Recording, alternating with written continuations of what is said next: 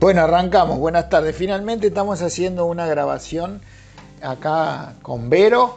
Hola, Vero. ¿cómo andan? Eh, contamos tantas veces el cuento de, de Chaco Existe que decidimos hacerlo una vez para que lo, lo puedan escuchar todos, eh, los que quieran, por supuesto. Y nada, parece que es una buena, una buena oportunidad para entrar en detalles y contar todas las cosas que, que a veces nos olvidamos. ¿Y cómo, por- cómo arrancamos? ¿Cómo arrancó Chaco Existe? ¿Cómo arrancó? Claro, ¿cómo arrancó Chaco? Es una buena forma de arrancar a contar, de ¿Pero empezar ¿Cómo a arrancó contar. Chaco hace 200 años o cómo arrancó No, Chaco? ¿cómo Existe? arrancó? Chaco existe, ¿cómo arrancó? Porque cómo arrancó también fue bastante gracioso. Bueno, sí, claro. Eh, eh, o sea, la organización IEA en ese momento no estábamos constituidos como fundación. Entró un mail, uno de los tantos mails que entró, de, de Luis Miranda en ese momento, Luisito, y resulta que nos pedía ayuda para un merendero que él tenía en el barrio Huichí, que nos contaba que tenía 32 chiquitos. Nosotros en realidad desde ese entonces siempre tratamos de, de responderles a todos. A veces no se puede, ahora menos porque es más la cantidad, pero bueno. En ese momento lo que hicimos fue pedirle que nos mandara fotos y que nos contara un poquito más. Vos creo que te acordás de todo Sí, esto. sí, me acuerdo. Y nos mandó un mail, creo que una semana después, porque, digamos, después... En realidad fue por, no, fue por Facebook todo. Claro, claro, pero después le pedimos un mail. Y entró un mail y en una de esas fotos, en una de las fotos que mandó estaba la de Elenita. Muchos de ustedes conocen la historia que hoy es nuestra hijadita. Y nos contaba que Elenita tenía, en ese momento estaba pelada por los piojos. La foto está dando vueltas por ahí. Y estaba desnutrida. Contaba que sufría de desnutrición. Y eh, era un domingo a la tarde, ¿te acordás? Sí. Domingo a la tarde la agarro a, a la Vero y le digo, Vero, mira esto. Nudo en el estómago. Eh, contalo vos. Entonces agarra y me dice, ¿nos vamos a Chaco? Así, nos vamos a Chaco. Y le digo, vamos. Y bueno, y- Pará, ni me preguntaste dónde quedaba, porque todo esto o sea, sabíamos nos que era el vamos a Chaco, claro. O sea, no sabíamos que era el impenetrable, no sabíamos dónde quedaba Sausalito. Eh, sí, sabíamos que, que- que queríamos ir a, a ayudar a Elenita a conocerlo y ayudar a ese... Creo que ese era el único objetivo que teníamos en claro. Todo lo demás lo aprendimos en el viaje. Bueno, igual ahora lo contamos en el viaje, pero lo que pasó fue, claro, nos dolió. La verdad que dolió. Por eso esa foto hoy se torna como tan relevante al momento de ver todo lo que hicimos en estos, en estos años. En estos jovencitos, tres años. Esos tres años lo que tiene, pues esto recuerden que fue en julio del 2017. Bueno, eh, ¿cómo siguió la cosa? Y en ese momento dijimos, bueno, ¿cómo arrancamos? Y bueno, la mejor forma para arrancar es publicar en las redes sociales que necesitábamos juntar alimentos. El de la eh, pastilla soy yo que El de la pastilla es él. alimentos, eh, ropa, muebles, o sea, todo, todo, todo para llevarles y para conocerlos. Y entonces, bueno, un día em- empezamos a trabajar en el Club Ciudad de Buenos Aires. Pero claro, para, dijiste para conocerlos. O sea, en principio nosotros juntábamos comida, eh, sí, eh, qué sé yo, no me acuerdo, no, me, no- me parece que muebles no pedimos, pedimos colchones. Pedimos colchones, eh, no, llevamos Pero- un camión con todo. No, no, el, camión estaba repleto, eso está claro, pero no sabíamos muy bien a dónde íbamos. Era, era llevar comida, colchones, llevamos camas, llevamos ropa. Pero está bueno que la gente sepa Sí, que que nosotros no no, teníamos idea a dónde íbamos. O sea, no había manera de saber. Sabía que íbamos lejos. Después yo empecé a averiguar en un mapa que, que la ruta tenía como ciertas dificultades y demás. Pero bueno, digamos, si- siguiendo la cronología de lo que está diciendo Vero, eh, digamos, el Club Ciudad de Buenos Aires siempre acompañó este proceso. La verdad que estamos muy agradecidos al Club Ciudad de Buenos Aires. Eh, nos dijo, ustedes junten los sábados en el club. Eh, yo, tengo afinidad con el club, yo soy ex jugador de rugby del club, muchos de ustedes saben. Y empezamos a juntar donaciones ahí los sábados. Bueno, ahí empezó a venir gente entrañable, gente que aún hoy nos acompaña y que incluso es parte de la organización. Y empezamos a juntar, ahí sí, alimentos, Alimentos, de todo, colchones, camas, Juguete. juguetes, bicicletas, ya llevamos un montón de bicicletas. bicicletas no tanto, pero no te saltes, porque si no, aco- eh, enfocate en Chaco 1. Está bien, pero llevamos, porque, llevamos un porque poco parecíamos de todo. unos expertos y en Sí, realidad no, no, sabíamos nada, nada, porque, bueno, vamos al viaje. resulta que juntamos dos meses, creo que fue. Dos meses, no, y ahí apareció Oscar, que no es un tema menor. Ah, claro que sí, claro, yo sí, o sea, estaba todo buenísimo y dijimos, bueno, nosotros vamos con, con nuestra camioneta y después dijimos, pero tenemos que llevar todas las donaciones que consigamos. Entonces, que era un pequeño detalle, a esta altura.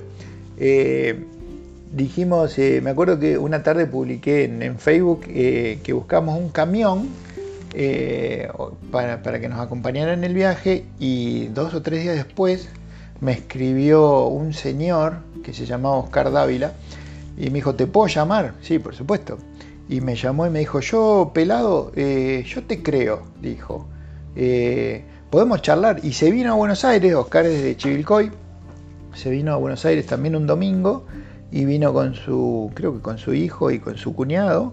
Y tuvimos una charla y me dijo, yo quiero poner mi camión y quiero acompañarlos en este viaje porque me gusta lo que van a hacer.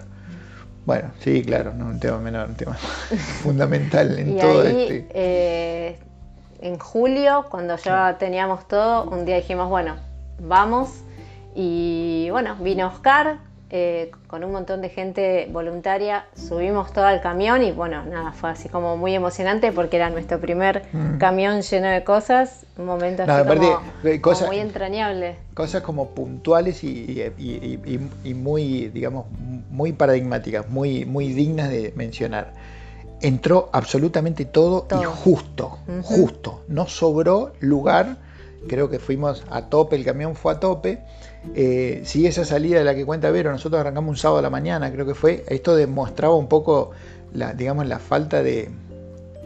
de conocimiento. De, conocimiento, claro, de ejercicio que teníamos sobre estas cosas, porque le hicimos fue. Nos fuimos al club a las 6 de la mañana, creo que fue. Oscar había llegado, bueno, hubo a hacer las maniobras con el camión, cargamos todo el camión que ahí vinieron unos chicos de rugby a ayudar y muchos amigos, sale Bombichino, te acuerdas que estaba en su mm. familia. Eh, bueno, cargamos el camión y el camión ya salió para, el Sausalito y nosotros con Vero vinimos, nos cambiamos, saludamos, le dimos un abrazo muy grande a nuestros hijos y nos fuimos para la ruta. Y por delante teníamos 1600 kilómetros, o sea, una locura total. Viaje que hicimos en tres, días. tres días, tres, días para llegar. Hoy lo hacemos en un día, pero bueno. Paramos en Rosario, creo fue, y en San Peña. Paramos en Santa Fe.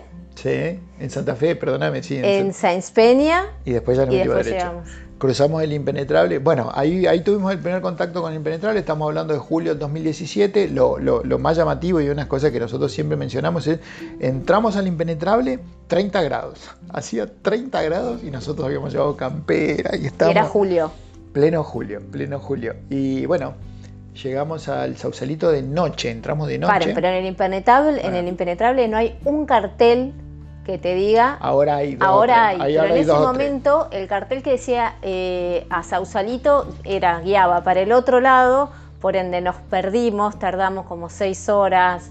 Eh, nos dimos vuelta, nada, bueno, la, la, realidad, el impenetrable es un capítulo aparte. El impenetrable, y acá nos sale un poco la ira, el impenetrable es un camino, es la ruta provincial número 15 que se llama Juana Zurduy, es una ruta que ya se licitó varias veces y se pagó cuatro veces. Eh, y sigue siendo de tierra. Son 300 kilómetros de tierra desde el asfalto, desde Miraflores o Castelli hasta el Sausalito. Son estos 300 kilómetros que nosotros siempre referenciamos en, en nuestros posteos y publicaciones, que son los que generan el aislamiento de todas estas comunidades, de todas estas poblaciones. Ha, ha, muerto muchísima gente porque no ha llegado a centros asistenciales desde estos lugares culpa de este camino. Nos perdimos dos o tres veces eh, en el camino este, la primera vez que entramos al impenetrable, llegamos de noche, allá nos recibía el bombero, que yo le puse el bombero loco. Yo cuando llegué y tuve el primer contacto con los aborígenes, me acuerdo esa noche, con los wichís, los wichís son, son gente muy poco expresiva, tienen una mirada muy firme, hablan muy poco a diferencia mía, a diferencia, ¿sí? y, prácticamente no gesticulan. Y yo llegué con todos mis nervios y Vero al lado, por supuesto, tratando yo de hacerme cargo de la, sensación de inseguridad que sentíamos, eh, por lo menos que yo sentía más que Vero. Y teníamos al lado los bomberos, la verdad que eran huichis que no me miraban y yo dije, qué mal la estoy pasando eran creo que las 8 o 9 de la noche y yo le dije, pero volvámonos. A todo esto el camión estaba en ruta, le faltaba todavía un, día y pico para entrar Y, ella me convenció de que no nos volviéramos porque yo les juro que me volvía. Yo me volvía porque tenía una sensación de inseguridad. El, camino había sido muy bravo, sentía que estábamos muy lejos, nos habíamos perdido, no sabíamos cómo íbamos a volver. Y yo sentía mucha inseguridad, fundamentalmente por Vero. Pero, pero es un estigma mío, ¿no? es una etiqueta mía que tengo colgando por ahí. Nos fuimos a dormir, finalmente conocimos el, lo de Cluster, que es donde hoy en cada uno de nuestros viajes vamos, que es una posada que está en buenas condiciones, o sea, no tiene ningún tipo de lujo, se imaginarán, pero por lo menos tiene aire acondicionado que es bendito, en, estas tierras es bendito, y allá nos fuimos a dormir. Y a la mañana siguiente eh, conocimos a Cluster, Cluster es el ex intendente del Sausalito, y ahí nos presentó a Luis Miranda. Digamos que era en realidad no, a Luis ya lo conocíamos, vino Luis. Vino a que lo conozcamos. Y la conocimos a Patricia también. Y la conocimos a Patricia, que hoy es Patricia es una referente importante, una, digamos, una, una de las personas que coordina allá en Sausalito todo nuestro trabajo. Perfecto. Bueno, allí entramos en Sausalito, llegamos esa misma tarde, creo que nos fuimos al. Ah, nos fuimos a dar vuelta por algunas escuelitas de los lotes, nos fuimos al Vizcacheral. Eh, bueno, lo que nos empezó a pasar ahí fue eh, un poco algo importante de contar eh, digamos, ahí en uno de los parajes esos, que hoy lo conocemos, está este chico que está padrinado, Matorras. Eh, cuando fuimos a los lotes, casi llegando a Don Rosendo, a mano izquierda, llegamos a un lugar donde entramos con la camioneta y había una señora que nos salió a recibir y nos pusimos a hablar con ella, ella miraba para abajo, estaba como muy... Bueno, ellos son muy, muy, como muy tímidos y nos pusimos a hablar sobre sus hijos, sobre su familia. Nos contó que hacía dos días que no comía, tenía una pava carbonizada con un poquito de cocido, ellos le llaman cocido al mate cocido. Ahí seguramente alguna torta frita. Y nos dijo que tenía dos chicos que estaban enterrados en el monte y nos miraba, nos señalaba como el monte. Y ahí con Vero fue medio cuando nos pusimos, nos miramos, nos sentamos en la camioneta y nos mirábamos. Y, y si nos mirábamos mucho tiempo, medio que nos quebrábamos. Entonces porque, porque ya lo estábamos viviendo en carne propia, o sea, esto no era mentira, o sea, lo que estábamos viviendo era una realidad, o sea, una persona nos decía que tenía dos hijos que Diosito se los había llevado. Bueno, eh, ahí, eh, bueno, algo que nos pasó en ese viaje que también, digamos, de alguna manera siempre sentimos que, estuvimos y que estamos acompañados por algo muy especial. Nosotros, eh, justo antes de, salir, una persona eh, se acercó y nos dio unas ojotitas y unos juguetes. Entonces, de los Simpsons. De los Simpsons, que eran súper lindas, nuevitas, divinas. Pero para está buenísimo lo que está contando. Esa señora, nosotros ya habíamos salido y nos llamaron del club diciéndonos que habían traído unas hojotas y las pasamos a buscar y, las, llevamos en la camioneta nosotros. Nosotros las llevamos, o sea que nosotros que íbamos en la camioneta visitando las escuelas teníamos esas hojotitas atrás y juguetes y ropita como de bebé. Y paramos en la primera escuelita y era un jardín de infantes. Y estaban todos los chiquitos, nos sentamos con ellos, jugamos con ellos. La mitad descalzo. Y la mitad estaba descalzo. Y nosotros teníamos dos cosas, ropita, hojotas y alfajores, que no sabemos por qué las teníamos en la camioneta. Y en ese momento bajamos todo y empezamos a, darles alfajores a los chicos, que era la primera vez muchísimos que comían en su vida alfajores. ¿Ahí lo puedo contar? Eh, sí. Lo puedo contar. Había un chiquito que estaba sentado al lado mío. Nosotros estábamos con todo esto con el corazón saliendo por la boca, se imaginarán, ¿no? Eh, y le dimos unos guaymallén, eran guaymallén los alfajores, y el chiquito lo miraba, tenía el pan, el cocido y tenía el, el alfajor guaymallén y agarraba el pan. Entonces yo le pregunté a la maestra, ¿te acordás? Le digo, pero no le gusta. Me dice, no, no sabe abrirlo. No, sabe. No sabía abrir el alfajor, perdón. Y, y, bueno, y empezamos a bajar y había habían los gorritos, los chiquitos estaban muchísimos descalzos y fuimos a buscar las hojotitas y, y bueno, Marce se las puso a, a una nenita y se miraba los pies y caminaba y sonreía. Hay una foto, hay una foto, hermosa. Que eh. nada, y no podíamos, cuando salimos de ahí, o sea, que les dejamos ropa a las mamás, zapatos a los chicos, alfajores para que coman algo rico, fue como que fue mágico en ese momento decir, ¿qué pasó? ¿Qué, pasó? Que llegamos con todo esto, que no sabíamos por qué, lo llevamos y, lo entregamos en, un, en este lugar que tanto se necesita. Creo que eso también fue como un disparador de todo lo que siguió. Bueno, sí, me parece que sí, vamos, vamos a acelerar porque ya vamos 14 minutos, no, nos va a escuchar nadie todo esto. Eh, a ver, un poco sintetizando, lo que pasó después en este viaje fue, llegó Oscar, que no tuvo ningún problema en el camión, me acuerdo que cuando viajó, cuando bajó del camión, eh, todavía se le movían las orejas, eh, nos olvidamos de hablar de, de Darío, que Darío viajaba con Oscar. Darío es un crack, es un tipo que viaja con nosotros siempre, es un chico de Chivilcoy también que bueno, después lo vamos a contar, un párrafo aparte. Cuando bajó Oscar, dijo, mamita, lo que es este camino. Dice, dice todavía me tiemblan las orejas. Claro, el, camino va tan picado que, que imagínense después de 300 kilómetros en un camión que va prácticamente a 40 kilómetros por hora máximo, cómo llega. Llegamos allá, bajamos todo en el barrio Huichí. Eh, la, realidad es que hoy de tan lejos lo que notamos es que ellos tenían cierto escepticismo, o sea, las madres nos miraban, no nos dejaban entrar mucho a sus casas, nos atendían desde afuera, los padres, bueno, los padres generalmente son muy ausentes, ¿no es cierto? Prácticamente no, nosotros tenemos muy poco contacto con los padres, generalmente son con las madres, eh, pero bueno, esto resultó, fue un viaje no sé si me estoy olvidando de algo relevante o algo importante para contar. Eh, no, fue, digamos, fue la primera vez también que conocimos a, los chicos del barrio Huichí, mm. que, que hicimos base ahí también. Hicimos base ahí, por, digamos, porque, a ver, para entrar a un barrio Wichi, vos tenés que ir de la mano de alguien, o sea, no puedes entrar y hola, vengo acá a traer donaciones, o sea, nosotros fuimos de la mano de Luis y ahí los conocimos a los chicos y, pudimos entregar absolutamente todo lo que llevamos y se los entregamos a cada uno en la mano. Eh, bueno, con la, digamos... No fue tan cada uno, porque en realidad no fue tan cada uno, fue, lo dejamos mucho en la casa de Luis, que era el que representaba la merienda. Lo que pasó fue, pero en algo eh, este, es importante recalcar eso que decía. Eh, o sea, las. ¿De qué me estabas, hablando? Me perdí. De que dejamos en. dejamos, no, no, pero iba, iba, no me acuerdo qué parte. Había algo importante que habías dicho y yo quería como remarcarlo, no me acuerdo. Bueno, ya, ya me voy a acordar. Eso pasa.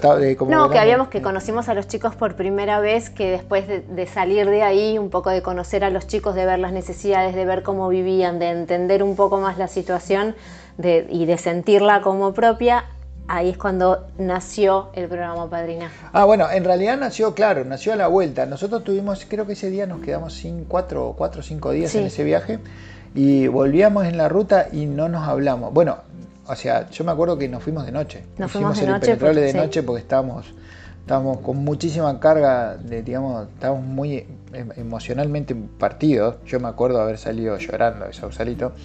Eh, íbamos en la ruta y nos tuvimos como media hora sin hablarnos y habíamos pasado Sausal, ya la curva de Huichí tierra, noche cerrada, ¿te acordás que la noche se veían 500.000 estrellas en, el, sí, pero no se veía nada paré el auto, bajamos y creo que estábamos los dos llorando. Eh, y algo tenemos que hacer.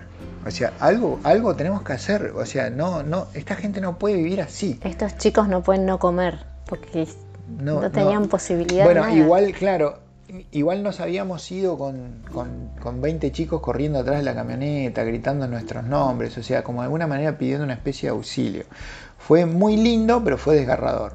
Ahí fue cuando al otro día descansamos, creo que paramos en, San Espeña, llegamos a las 4 de la mañana. A San Espeña llegamos a las 4 de la mañana. Eh, dormimos en España, en San Espeña, el otro día a las 11 arrancamos ruta de nuevo, creo que íbamos a parar en Santa Fe, que está bueno contar lo que pasó en Santa Fe ese viaje.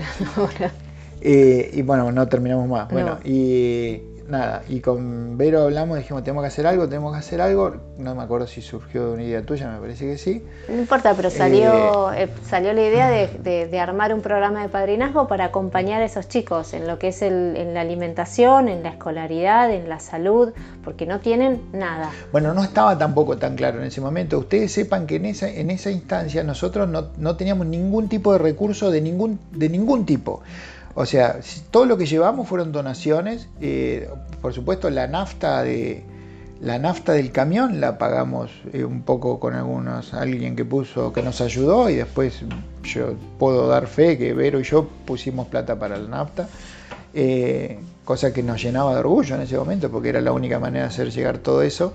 Pero por eso había que hacer algo, pero sin ningún tipo de medio. Pero bueno, cuando volvimos lo publicamos, empezó a crecer el programa de padrinazgo Eh, y ahí, bueno, vamos a tratar de empezar a hacer todo mucho más corto porque... Lo que pasa es que, digamos, un poco esto se hizo un poco largo porque, porque contamos un poco de la historia de por qué Chaco existe, por qué, eh, cómo, arrancamos. Por eso quizás este sea el capítulo y después eh, lo, que seguimos sosteniendo fueron estos viajes. En cada viaje era, digamos, era eh, eh, estar cada día más cerca de ellos, conocerlos, que ellos nos conozcan, generar vínculos, generar redes. Este... Para, estar bien, te propongo algo. Sí.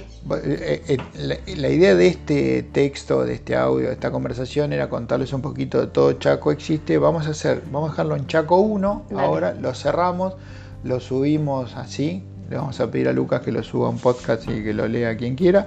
Y después ponemos otro contando 2, 3, 4, 5, 6, 7 y los proyectos y demás, porque hablaste un montón, pero no me dejaste hablar. Perdón, pero me parece importante que la gente, eh, es, la introducción, esta es la introducción a Chaco. Pero hablaste un montón, o sea, si esta es la introducción, imagínate lo que va a hacer Chaco de 7. Eh, bueno, bueno, que, quiero, que quiero ir que oiga.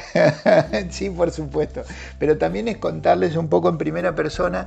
Eh, nosotros no tenemos, yo voy a me voy a tomar el atribuimiento de contar algo, acá acaba de llegar uno de nuestros gatos, eh, Oli, que lo bautizaron Coco, eh, eh, hacer esto es absolutamente transformador. Y muchas veces la gente dice, gracias por lo que hacen por, los demás o por los más necesitados, esto lo hacemos por nosotros mismos porque nos dimos cuenta que hacer algo por, por alguien sin esperar nada a cambio, en definitiva, es lo mejor que nos puede pasar y nos ayuda a encontrarnos con, la, con las personas que, que nos gusta hacer, ¿no? O que nos gustaría hacer.